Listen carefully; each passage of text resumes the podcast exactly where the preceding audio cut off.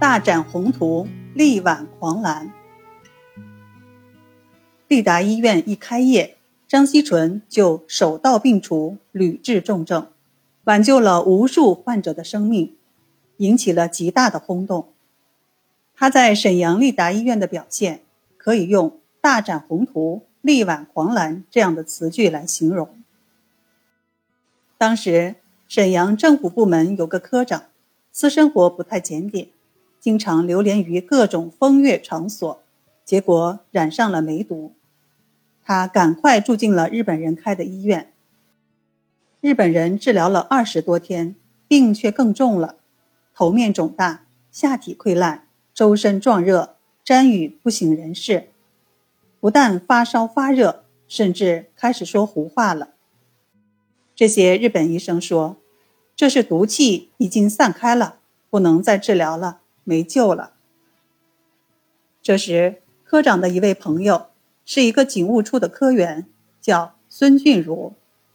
他说：“听说税务局局长齐自云请了一个叫张锡纯的人。”来沈阳办了个利达医院，我们何不把他请来？于是张锡纯就被请来看病了。张锡纯听了情况介绍以后，他立刻想到，此时这个患者应该是温热的症候，可以用治疗温病的方法来处理。于是他就把半斤生石膏研成了粉末，然后煮成一大瓶水。放在了一个装葡萄酒的瓶子里。因为日本人的医院不让中医去诊治，所以张锡纯要伪装成朋友前去看望。到了病房一看，这位科长的头面肿大，而且非常红。等医生不在的时候，张锡纯就偷偷的给患者诊脉，果然是红实的脉象，是热症。于是就让患者。服用生石膏熬的水。第二天，张锡纯又来看望，见到患者头面肿大的症状变轻了，脉搏的红石也减去了一半，但是神志还是不清，胡言乱语。于是，张锡纯让家属再买党参五钱煎汤，兑入生石膏水里再喝。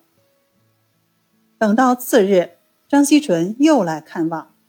这次患者神志已经清醒了，脉象也平和了。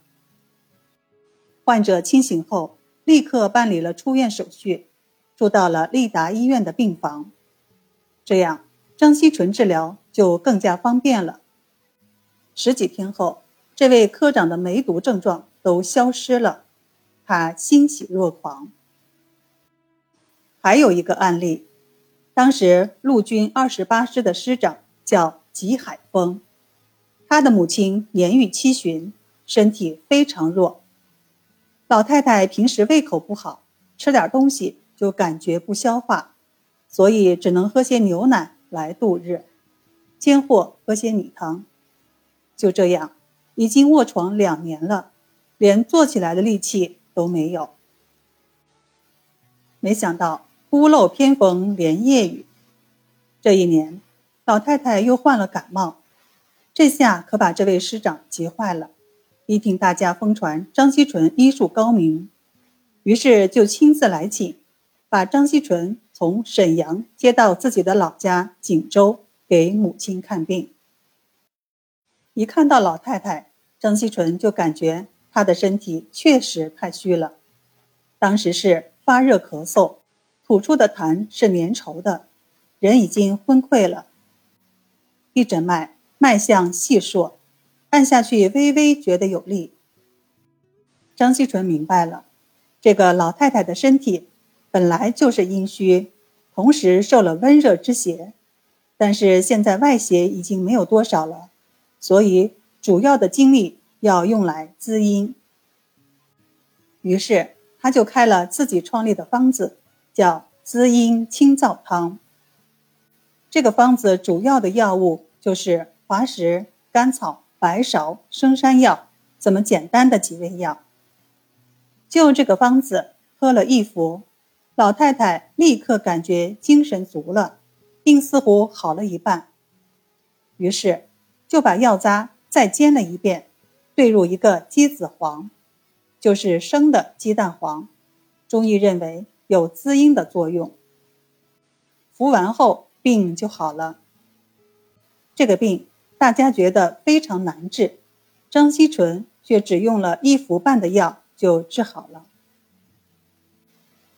张锡纯在沈阳行医时，治疗了大量的病症，其中很多医案都被记载了下来。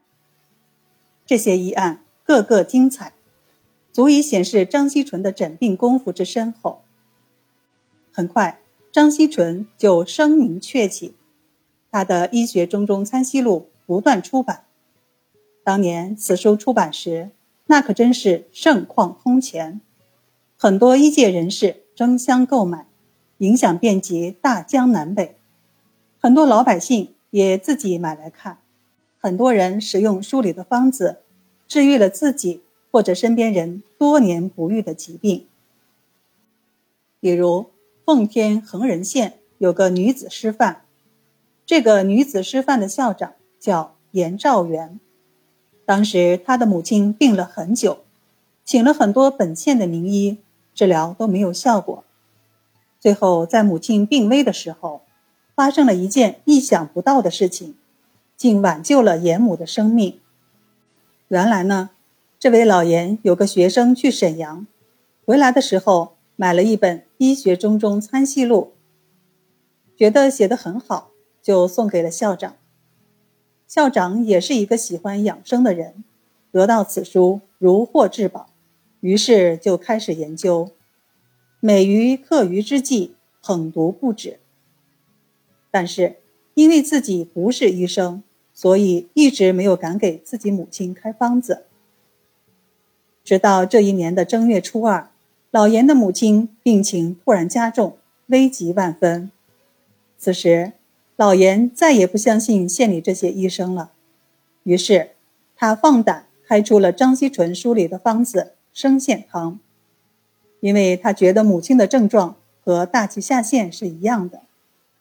结果，严母服用了几服药以后就痊愈了。